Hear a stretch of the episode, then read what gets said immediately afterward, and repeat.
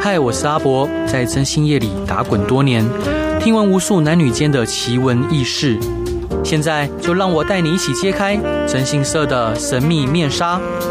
欢迎收听《真心话大冒险》。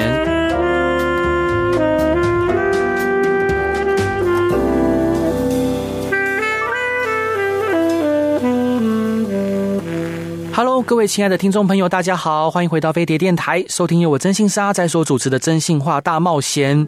嘿，今天邀请到的伙伴是我们可爱、优秀又迷人的菜菜。嗯大家好，那可不可以请你帮我们介绍一下今天的来宾？那我们今天邀请到的是果雕界的哦巧手工匠，目前任职于景文科技大学餐饮科的教授，也是我们这一次十大杰出青年代表的高师达高先生。 Hello，欢迎。 Hello，大家好，线上听众朋友大家好。好，另外我们要再次邀请到十大杰出青年选拔委员会的总干事李连宏先生。嗨， Hello，大家好。 Hello，所以菜菜你自己对烹调跟相关的都很有兴趣，对不对？非常有哎，我之前还特地去学西餐，然后呃呃，像甜点类的我也非常有兴趣。是，对所以说对于呃我们高斯达教授的专业领域，你应该也非常的我觉得这已经不是是餐饮，我觉得它是餐饮里面的艺术，真的因为就是像是工匠啊、雕刻这样在，而且是在食物上哦，嗯非常厉害。所以我想特别请教高教授，就是您从小就对餐饮的事业有热忱跟兴趣吗？哎然后在什么样的契机下发现喜爱这个领域嗯，其实从小就是一个不爱念书的人，啊？真的吗？对对，那一直对餐饮其实也没有认真或者是有目标的规划。嗯，那最主要会投入餐饮的原因，就是因为不爱念书嘛，所以在国中的时候是餐饮科那个田径队。对，那田径队因为我本身条件不好，就是矮小短短腿，啊，他不会跑不会跑不赢别人，又跳不赢别人，所以在那个时候有一个转折，就是要上高中的时候，嗯那父母就会认为说，那我如果选择体育的话，对我以后可能会饿死，啊，嗯 就是因为其实现实考量嘛，嗯你没有成绩，那你没有办法突出的话，就不会有好的一个结果，所以对他们就认为说，是不是可以学习一技之长，那比较能够让自己未来有一个安心立业的目标，这样是子，所以才投入产业这样嗯子。嗯。那为什么会对果雕特别情有独钟？这果雕有什么吸引你的地方吗？嗯，主要投入餐饮的那一段时间呢、啊我在念书的时间嗯，有去外面工作。那对那个时候叫做流水席，就是人家说的追卡，嗯嗯嗯，那就是跟着师傅到处跑，到处办桌。对，那因为刚踏入的时候，其实什么都不会嘛，嗯你你只能帮忙端端盘子、端端水果，或者是洗洗菜。嗯那刚好就有机会跟着一位师傅，他就是专门来切水果的。嗯嗯那切水果呢，你就会发现，在早期的流水席里面，嗯在水果都会有一些基础的雕刻，没或错者是有一些刻花的造型，嗯，对，在现在可能比较看不见了。没错那那以前的我对于那种既定的印象。就深深的刻在脑海，嗯所以变成果雕算是我很早接触在餐饮业的一个印象。嗯那开始接触之后，就会突然发现，其实果雕它是一个很冷门的事的行业，没错，因为它早期来说，它算是一个食谱，它必须要必备的技能，就是说，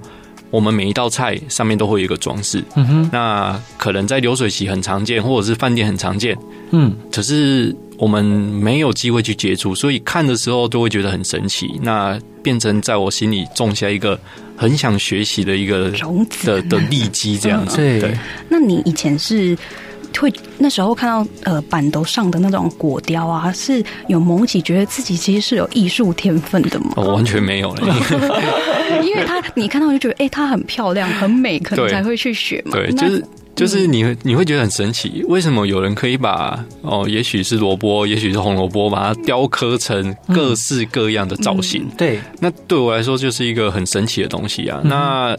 我从小在南部长大，嗯，那南部其实大家如果有机会去走动的时候，你会发现庙宇很多。对，是那庙宇的外面或者是装饰装潢，最嗯多的就是雕龙刻凤。没错，对，那那些雕龙刻凤，其实对我们小时候就是一种很很直接的反应。然后你会发现，它也可以出现在餐桌上面，因为嗯像我们出去办桌，有时候看到师傅在主桌上面，早期一定都会有刻龙雕凤，嗯那那就就是一种吉祥的象征。嗯，所以就变成说，好像学餐饮的就会以这个为目标，要把自己也可以有这样的能力去做出这样的一个作品，然后是去祝贺这些新人，对，然后用食材来表现我们的刀工，这哎样，子那我想问是达嗯兄，那是。通常果雕如果是源自于像这种庙宇的那种雕刻，那所以其实，在西餐上来说是有这种，好像没有看过，哦，没有，那完全不一样的手法所以跟这装饰，是算这台湾的，这算是中国台湾传统的文化中餐里面的很重要的文化的一环。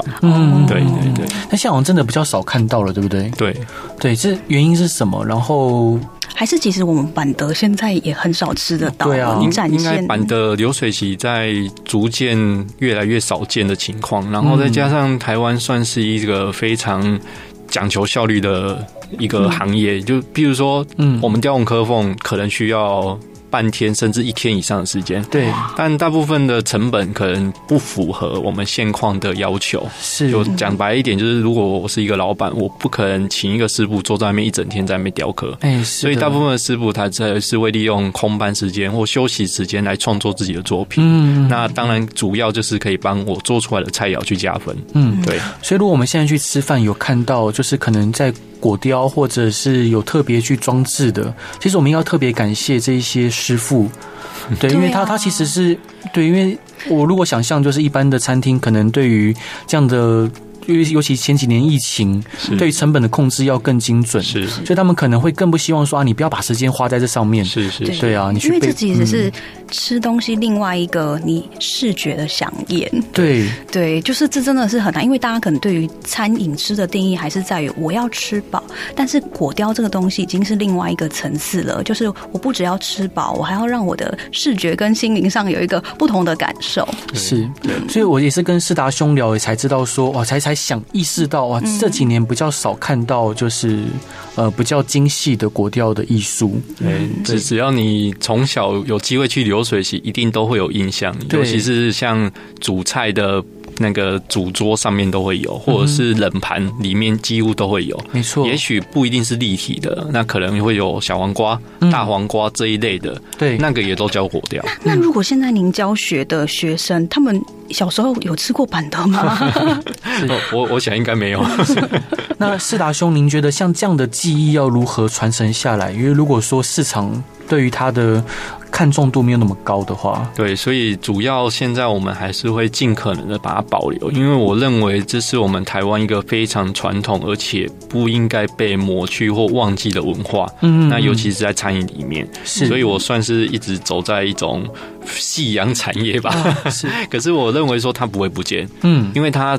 讲白一点，它还是需要刀工的技术。那对刀工的技术在餐饮的是所有从业人员都必须要具备的。对，没错，那所以我一直在坚持这一块。那现在主要还是会用于在比赛。嗯，那也有一些果雕师傅，他慢慢的转型，像我们在南部有嗯非常多的一种所谓的诶、拜拜的文化，就是说庙会。啊，嗯对，那庙会一定会有所谓的普渡啦、嗯燕王啊这一类的。对，那各位有机会的话，可以到南部走走，在工作上面会有机会看到非常多的果雕。是我突然好想多看一些这样的作品像，现在如果妈祖绕境中，也是会有看到像这对样，子只要的有文化那种停下来的，然后会有一些拜拜啊文化的时候，就会他的做工作上面还是会有蛮机会看到这些果雕作品嗯的。那像世达兄，您擅长就是哪一些的水果雕刻？然后灵感来源会是什么？我最主要在雕刻的时候，像我们就会有分为蔬菜跟水果嘛。对那水果来说，我们最常用的就是西瓜，嗯，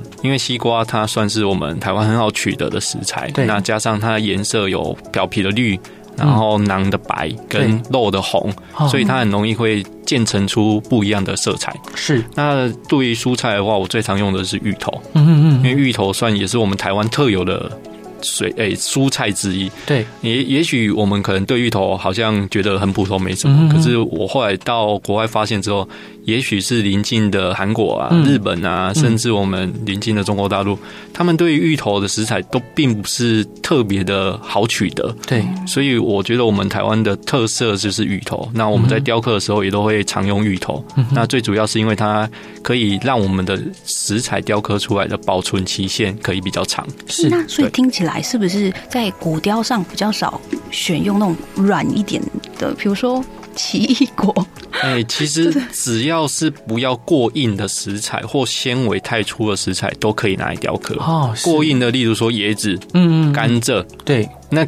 就是纤维很粗，而且又嗯很硬。那我们当然雕刻上在下刀的时候是比较困难的。嗯那刚提到的说软的奇异果、香蕉，其实也都可以刻，嗯嗯，但是相对它刻的工法可能没有那么的细致。对，那再加上它可能刻完放置保存期限的时效很短，嗯对，所以我们会视这个食材来决定我们要刻什么样的内容，或者是下什么样的工。嗯，越细的工，当然我们就希望它可以保存的越久，才去做工的下的工法这样子。是达兄在请教您，就是在果雕的世界中最重要的技能是什么？然后这些技能如何得到培养跟发展？最重要的技能，我认为就是你要有这个兴趣，对，你有兴趣，你才有办法沉浸在你的作品里面，嗯然后练习你的刀工也好，练习你的反应也好，或者是你自己的诶、判断也好。嗯，因为我一直把果雕认为它其实是一门很深的行业，对，它并不是一个水果拿来切切，或者是拿来把它有一个基本的造型就好。我们的果雕已经可以把它变成艺术品了。嗯哼，就是你想象得到的花鸟神兽人物嗯都可以拿来雕刻，是，甚至你可以把它刻到很细致的东西。那各位有机会的话，可以看看我的作品，因为我们所认知的国雕可能会有不太一样哦。对，所以这些技能要怎么培养跟发展，我认为它的培养应该是要从你自己本身可能对艺术或者是对美嗯或者是对雕塑有兴趣，那你才能够慢慢的从中里面去找到兴趣，然后可以慢慢的去培养，包括你的刀工，包括你的判断力。那对于发展的话，我一直希望我们在台湾的这种业界或者是行业里面，可以慢慢的重新的把这种蔬果用于我们的摆设嗯或者是我们的食材装饰上面，因为现在我们无论是饭店啊，或者是流水席，最常用的就是塑胶的或者是一些现成的装饰。对，那其实这些塑胶跟现成的装饰，它帮把食物跟食物搭配在一起，其实是会有食物交叉感染的问题。嗯所以至少我们是用食材，然后还可以把它放在我们的餐桌上面，对既可以美观又有加分，而且也不会有安全卫生的问题。嗯是，对真的太棒了。伙伴，这一段你想分享给大家的歌是什么歌？我想要分享的就是五月天的《顽固为什么是这首 歌？》这首歌哦，其实听很久了，嗯，但是其实你都不会有什么特别的感觉。对，我特别推荐大家去看看他的 MV，嗯因为他的 MV 里面叙述了非常多的故事。嗯哼，那尤其是每一个人在心底，尤其不论是从小或者是到大，你都会有一个梦想，对，但是这个梦想都会随着你的生活嗯面临到了现实或者是现况，而慢慢的转变，或者是隐藏，对或者是不再去接触它，嗯因为大家都说梦想不能当饭吃，嗯哼，想归想，但事实上遇到又是另外一回事。是，嗯可是这首歌它就彻底的诉说出我们心底那个梦想。那你只有把自己变成顽固的自己去呈现，或者是找回当初的自己，嗯你才能够完成你的梦想。那这跟我的自己的人生的历程很像，所以分享这首歌给大家。好，我们一起来听五月天的《顽固》。Hello，各位亲爱的听众朋友，大家好，欢迎回到飞碟电台，收听由我真性沙在所主持的《真性话大冒险》。嘿，今天邀请到的来宾，好、他是我们的十大杰出青年，同时他也是一位作家，他有出了两本书，其中一个是《家庭必备食材刀工工刀法全图解》，还有《简单做出星级便当》，他是我们的高士达高教授，欢迎你。 Hello，大家好，还有我们十大杰出青年青选拔委员会的总干事李连红， Hello，大家好。欢迎欢迎，还有我优秀可爱的伙伴菜菜。哦，作， 我看到那个著作的名称，简单做出星级便当，哇，我也好感兴 趣、哦。 天哪，我好想要哦我！我现在就想吃了，我是非常饿。 对，要怎么样？就是这个有有时候看到什么十分钟学会什么，或者是简单什么，真的能简单做出星级便当吗？嗯，当然我们会把步骤简化，嗯，那尽可能的元素不要拿掉，所以尽量呈现出来的是比较美味啊，或者是外观可口的便当这样。是对，因为那本书主要是在疫情期间，那大家都不太愿意出门，那因为我们大家都躲在家里。对嗯啊，没事做，所以我们才设想做了这个这一本书，然后希望大家可以在家做便当，可以动手做做菜，才不会每天关在家里，你看我，我看你。那是是达兄平常有做星级便当给呃家人啊，或者是女朋友吃吗？有啊，当然了，只要主要过年我一定会做。嗯那因为平常大部分我都在北部工作，嗯所以大部分的时间还是没有机会做。但是只要我回到南部的家里，都会尽可能的做饭给家里哇，吃那。非常有口福哎、对星级便当。而且感觉世达兄是一位非常，呃，就是和和善的人。对，我想问一下，就是学生有没有什么样的行为是让你觉得是地雷的？比如说不尊重食材啊，或者怎样怎样你会生 气？怎样我会生气哦？嗯嗯除了你刚刚说的不尊重食材之外啊，我认为不认真听讲，我就觉得有点生 气。啊，是因为父母可能帮他花了念大学的这个钱，那对但是他们来又不认真听讲，或者是迟到爱上不上的，其实我都还蛮生气的。啊，是。那你生气会怎么表现？当然就会比较严厉一点啊，但嗯哼我们现在的学生比较不会有打骂教育嘛，哦那当然对就是尽可能的去说服他或沟通，或者是跟他讲道理。嗯那其实学生都还蛮听你得下感觉去你的。蛮温柔的，哼， 是。很难想象 该该凶的时候还是 会凶，对。那世达兄从事果雕的这个道路上面遇过哪些挑战？然后你是如何解决这些挑战？ 哦，这个挑战可能说三集也说不太完。好，我们赶快安排上另外两 集。对，呃因为果雕其实一直我的从事的行业跟关系里面啊嗯，它都并不是一个主要的，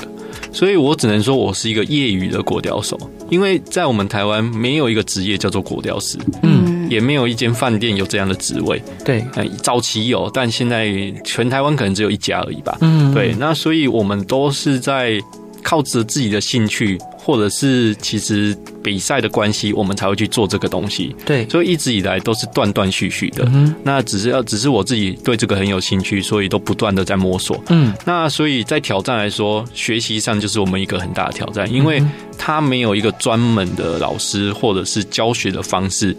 你没有办法从怎么样知道从从无到有的去对做。嗯对，那再加上刀具的种类也不像木雕这么的多，嗯我们的工具可能就短那那几样而嗯哼已，所以你在过程中你还是不断要自己去找工具。嗯，那再加上食材，其实果雕最大的困难就是保存。嗯，各位要了解一下，食材它是会烂掉的。对是，它可能会坏掉，它氧化，它会臭掉，所以我们不管雕什么食材，最大的困难就是有要克服怎么要让它不会坏掉，是，这是我们目前要遇到的最大的挑战，而且是一直都必须要挑战的。嗯哼，那再加上我们可能面临要出国比赛，嗯那出国比赛遇到困难就是行李的操纵的问题。嗯，那行李操纵之外，我们还要必须把食作品平安的从机场，然后运到对岸的呃对方的国家，对然后才去做比赛。那所以在整个运送也是一个很大的挑战。嗯那运送完之后，我们要怎么样把作品安全的送到比赛会场，然后把它组装完成？嗯这中间又是一个挑战。天哪，对，然后挑战完之后嗯，。如果有机会拿到不错的成绩，我们又要想办法把这个作品带回来台安湾全，的运 这又是一个很大的挑 战是，所以从头到尾，我认为它都是挑战，因为并且每一个环节你都无法失误。我简单举例来说，如果我将雕好的作品要带出国比赛，但这个运送的途中有什么损坏、碰伤或者是无法弥补的坏掉，嗯那等于我的比赛无法完成，对，那等于我先前的努力都白费了。所以它没错这种东西是没有办法到了当地比赛的现场再做加工。我们有两种比赛，一种叫静态，一种叫动态。嗯静态就是会在我们自己的国家完成作品之后嗯，带、到新加坡，你是香港，你是泰国，你是上海，或者是我们最远到德国。嗯嗯那你要想象一下，到德国的飞机，你就算是直达，也至少要二十个小时起跳。是对，对，然后再加上我们台湾等待的时间，然后到了之后还要到他们饭店的时间，前前后后至少要二十五到三十个小时的时间。那这个时间我都是把运把作品提在手上的。嗯哼，那它这么长时间没有冰存，而且又在摇晃的之中去运送，嗯，一定难免会有损坏。对，嗯所以很大的挑战就是，我们每当出去比赛的过程都是心惊胆跳的。哦，嗯是对。我觉得这跟我们征信社的工作有点像，就是每一个细节跟环节都要非常的仔细，是，而且不能有所失误。对，那想请教世达兄，就您认为一个成功的果雕作作品需要哪一些元素？然后您是如何衡量一个作品的成功度？因为作作品的元素，其实我认为要看你在用在哪一个面向啊。嗯我例我把它分成三类来举举例哈。例如说，我今天如果要办在我的宴会上，嗯，那这个宴会我们就会符合主题。对例如说今天是喜宴，嗯今天是寿宴。那假如说我们是喜宴的话，我们就会雕一些比较吉祥的，例如说龙嗯啊、凤啊这一类的。那在符合这样的一个主题跟作品的情况下，嗯，那它就是比较一个成功的对，的元素。嗯哦，那比如说我们以前接过最特别的就是以前有六合彩，啊那六合彩有人赢了，嗯哼可是当天的师傅在作品上面刻了一只乌龟，嗯，啊，他就认为说你是在祝我共辜吗？是，哦，那这可能就不是一个成功的作品了。对，哦，那第二个，如果我们今天是要去比赛，对那可能会依哪一个当地的比赛来作为一个主题的设定。嗯例如说，我们如果去东南亚，那他们可能就是以水果类为主。对，嗯那我们在雕刻上面就会以这一类的为主去主攻，否、否则你如果雕其他类别的，那在比赛的成绩就不是这么的理想。没错那。我就认为不不一定是一个成功的作品，嗯因为我们还是会以比赛的成绩为考量嘛。嗯那最后就是我们如果要用在像我们台湾的展览，嗯那我们就会以我们台湾当地的特色，或者是台湾比较在诶、注重的一些食材来去符合它的提议。那这样子我们都可以能够比较去有具备这些元素。嗯哼，那所谓的成功，我认为只要你能够用心的做这个作品，都算是很成功的作品，因为。是我们果雕非常特别，就是它每一件作品都是独一无二的，嗯它没有模子，它没有三 D 列印，它没有一些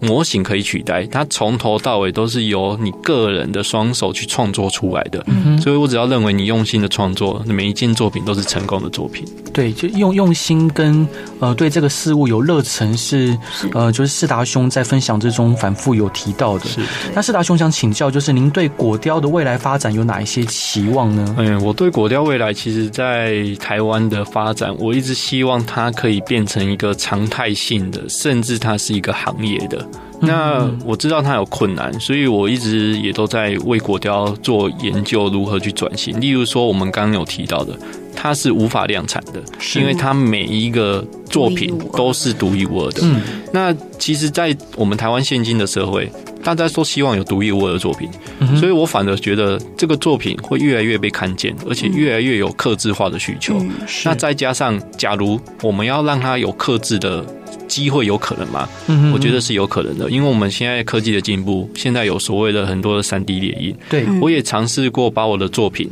雕好之后。拿去三 D 列印扫描，嗯那扫描之后再真的列印出这个东西，其实是可行的。对，所以果雕师他也可以换成一个方向，比如说原型师，或者是食材的模型的铸造师。对嗯就例如说，我们想要雕刻一个东西，但你可能用其他的东西花费成本太高，或者是找不到人做，那我们就可以随手用简易的果雕把它刻出来之后，透过科技的三 D 列印，然后把它制作成档案。嗯那我就可以随着档案的控制，列印出大或小或不是同的造型的作嗯品哼，这样子。是，那世达兄想请教，就是很多听众朋友可能还年轻，是然后他们可能在人生的历程上难免会遇到挫折，是因为他们听你的故事里面有一个非常印象深刻的，就是您第一次参加果雕比赛的时候，嗯，本来诶我们自信满满的可以拿下第一名，嗯但是最后却没有得到就是第一名的这个呃殊荣。是那当时你是如何调整？然后对于这些可能受挫的年轻朋友，你有什么样的建议给他们？哦，这个受挫其实一直以来，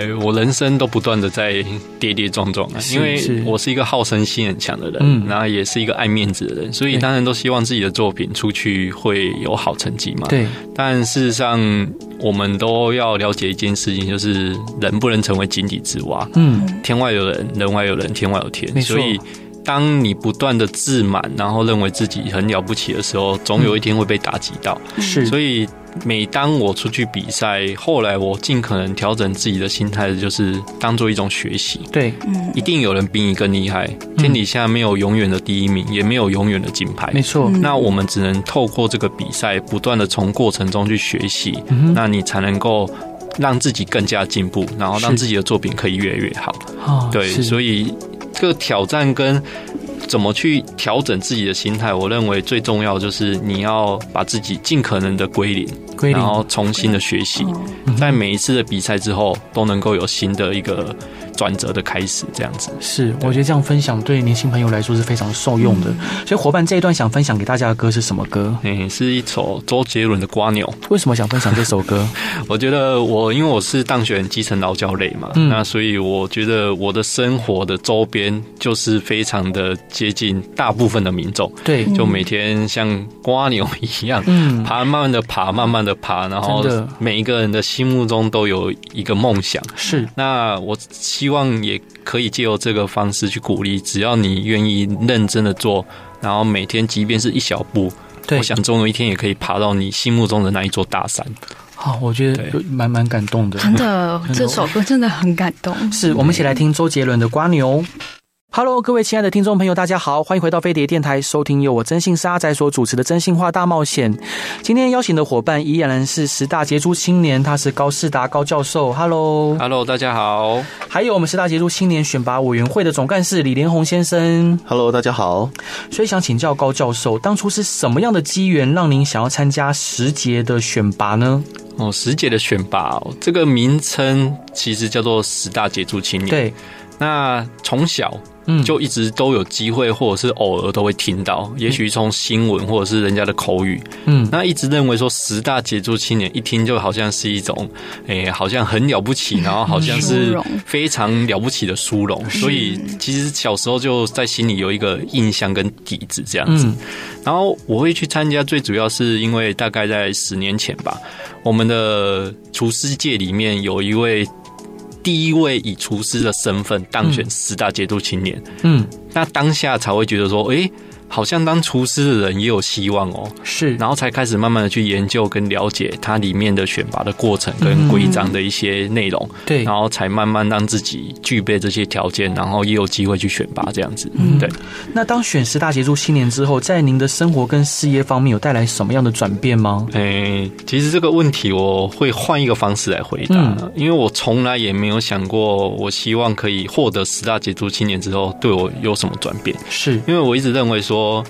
我希望得到十大杰出青年之后，我可以用这个身份带来什么东西，嗯，也许是用我这个身份。带给更多人正向的能量，或者对是分享我的故事。嗯哼我我的出发点是这样，因为是也许我没有什么身份的时候，人家不会看见我，嗯但我可以有这个身份之后，我可以用我这个身份去告诉别人，我因为这样的努力而得到这个头衔，嗯所以我比较会希望用我这个身份，然后继续的带给一些有机会或者是正在茫然的人有一些正能量，这样子哦，，是太棒了，对。是对，让我们大家也带领我们认识国雕的世界，借由是这一次那呃，想请教就是世达兄，因为嗯您、你身上有非常特别的人格特质哦，从就是刚刚的这段时间里面，你遇到问题会迎难而上，然后你会有目标，脚踏实地的去达到你想要做的事情。是，那这跟小时候爸爸的教育有什么样相关的地方吗？嗯，我想家庭给我的观念最主要就是训练我独立这一段吧。对因为爸爸妈妈从小都忙碌的工作，所以比较长期在外。那嗯大部分时间我都可能自己上下学，或者是自己在家里去调理我自己的生活这样对子。那所以爸爸在生活上面，他其实并没有太大的要求，而且成绩上面也没有特别的严厉，嗯他只希望我可以不要惹事，嗯然后把嗯自己照顾好。是然后最重要的就是他告诉我，切那别想读，你得去耳节下干呼，看被要死。啊，哦是、就是嗯你至少学习一样技能，把自己照顾好，然后不要饿死。对，这个是他对我人生最大的期许，因为他也不会说要求我一定要，诶、我有什么多大的成就。嗯哼但是我一直认为说，爸爸他们这样的给我的观念跟教导，就让我可以比较有系统性的去规划我自己的人生，因为我时时刻刻都在担心我自己会不会饿 死。 是是，我觉得对我觉得爸爸的教育也非常的影响非常，因为其实我看呃，就四达兄的故事，小时候可能爸爸妈妈常就常常不在身边，对，但四达兄会自己去督促自己、勉励自己，我相信这也是很多现在年轻朋友所需要的。是那我想请教林宏兄，就是是举办十节的颁奖典礼，平均每年需要花费多少费用？那这个费用是由哪里来支应的？好，这个部分我说明一下啊。其实，因为我们这个世界颁奖典礼，其实我们是青商会，就是我们国际青年商会中华民国总会来举办哦。对，那其实青商会，大家有时候听到这名字会有点误解，以为它可能是什么商业团体。嗯哎，但事实上我们是一个非盈利的组织。。对，我们所有的人都是在这个地方，我们做了很多社区的公益活动，或是像世界的典礼，我们都没有薪水，我嗯对们也没有任何的赚取利润的方式，因为我们并不是一个产一个公司在卖服务或卖产品嗯哦。嗯对，所以说其实我们大概每一年，我们可是我们为了办这个典礼，因为我们不只办这个典礼哦，比如说像今年我们可能典礼会在九月十六、十七，嗯那这个典礼可能是在十七号的最后的傍晚来做，可是这两天、或者这之前，其实我们会有很多的一些相关的世界的活动，对就是希望运用世界的影响力来呃呼吁大家一起关怀一些公益议题，嗯或者是说协助推广一些工商业的发展，对或是各种公共政策的推广哦，嗯，那这些其实相关的活动软硬体加起来，其实大概都费用都会到上百万。嗯嗯啊、要有时候可能大家呃在软体硬体上面，有时候可能到三四百万以上都有可是能、哦。但是就如同我刚刚讲，其实我们不是一个盈利组织，嗯，所以我们每年为了让这些世界当选人他们的影响力可以去影响我刚刚讲这些层面，对其实我们都要呃呃，我们都要积极的去跟一些呃像是得到政府单位的支持，嗯或者是说请一些呃一些比较友善的企业对嗯来给予我们支持。那每一年当然其实都有很多人关注这个东西来一起是给我们支持，希望找出很多优秀的当选人，带给我们青年人更多正面的影响，就像我们这个呃是大兄大兄一样。 对，没错。对对对，那听说十节的当选人会拿到一个很厉害的奖杯，可以帮我们介绍一下这个奖杯 吗？好好好，呃，其实是这样哦。我们十节呢，其实呃，我们会有个奖杯，在典礼当天我们会颁给我们的当选人。嗯，那那个奖杯呢，其实它跟我们现在那些什么金马奖、嗯金曲奖啊、那些的奖杯，其实是出自于同一个设计师啊。那个设计师他叫做杨英峰先生。嗯嗯杨英峰先生他其实也是我们的十届当选人，因为我们今年是第六十一届嘛，对嗯他是我们第四届的十届当选人哦、那他这个东西当然它就是它是本身就是一个金色的奖杯哦，嗯外面是镀金的。那它的这个奖杯其实就跟我们的这个十节的首饰，其实我们十节有个首饰就对是长得像 V 字形哦，这样子长得是一样的。那这个奖杯其实就我跟跟刚刚跟各位报告，跟金马奖、金钟奖它都是一样的。它其实这种金色就是象征着一个我们专属于青年人的最高荣誉的讲座。那我们会颁给每一位当选人都一个。那它这个它这个样式呢，其实就象征着就是说，因为 V 就是一个胜利的意思嘛。然后因为它这个 V 呢，食指又朝上，就象征这个青年人就是像阶梯状的这样子，脚踏实地的一步步的向上跃升。哦，然后希望就是透过青年人这样的成就，来告诉大家说，哎、其实你就算虽然你今年还没有到四十岁，对可是像这样的青年人，你一样可以获得这么杰出的成就，一起来鼓励大家取得这样很好的一个努力，来让自己更成功这样子。是。对，那伙伴能不能再请你再跟听众朋友就分享一下今年十大基督青年的投件方式跟相关资讯？，好，谢谢阿布，每一次都邀请我们，让我们有机会来宣传一下哈 是是是，因为我们真的很需要大家的支持哈。那我们现在其实十节的这个投件已经开跑了的，我们是第六十一届的十大杰出青年选拔。嗯，如果各位你们身边呢有像我们这个呃四大兄一样这么优秀的青年，在二十岁以上、四十岁以下，那他是有中华民国籍华侨身份的朋友，对你觉得他在做的事情是对社会具有一定的影响力，比如说在科学研究、劳动教育、企业发展、医学研究、社会服务、体育类、文化艺术、公共行政、农渔环保或人权关怀，任何的类型，只要对呃我们的社会有创新跟改革的成就，都欢迎大家推荐他们来投建我们的时节的甄选。当然，如果你自己觉得你本身也有这样子的一些贡献，我们非常欢迎你不要谦虚哦，你可以来投建，因为呃，我们希望这些当选人的品德可以作为社会上的典范，带来正向的价值。那这些推荐的办法呢，欢迎大家可以去 Google 我们的官网，就是 Google 国际青年商会中华民国总会的官网来做查询。那我们的投件时间只到今年六月三十日而已哦，嗯所以要麻烦大家，如果觉得身边有这样的优秀的青年人，或是你自己本身就是的话，欢迎可以来查询，然后来积极的投件，欢迎各位，谢好谢。，感谢林宏兄的分享。最后还是想请教，就世达兄，是就是像父亲，您刚提到说是从小影响您最深的亲人，但是在您长大成人之后，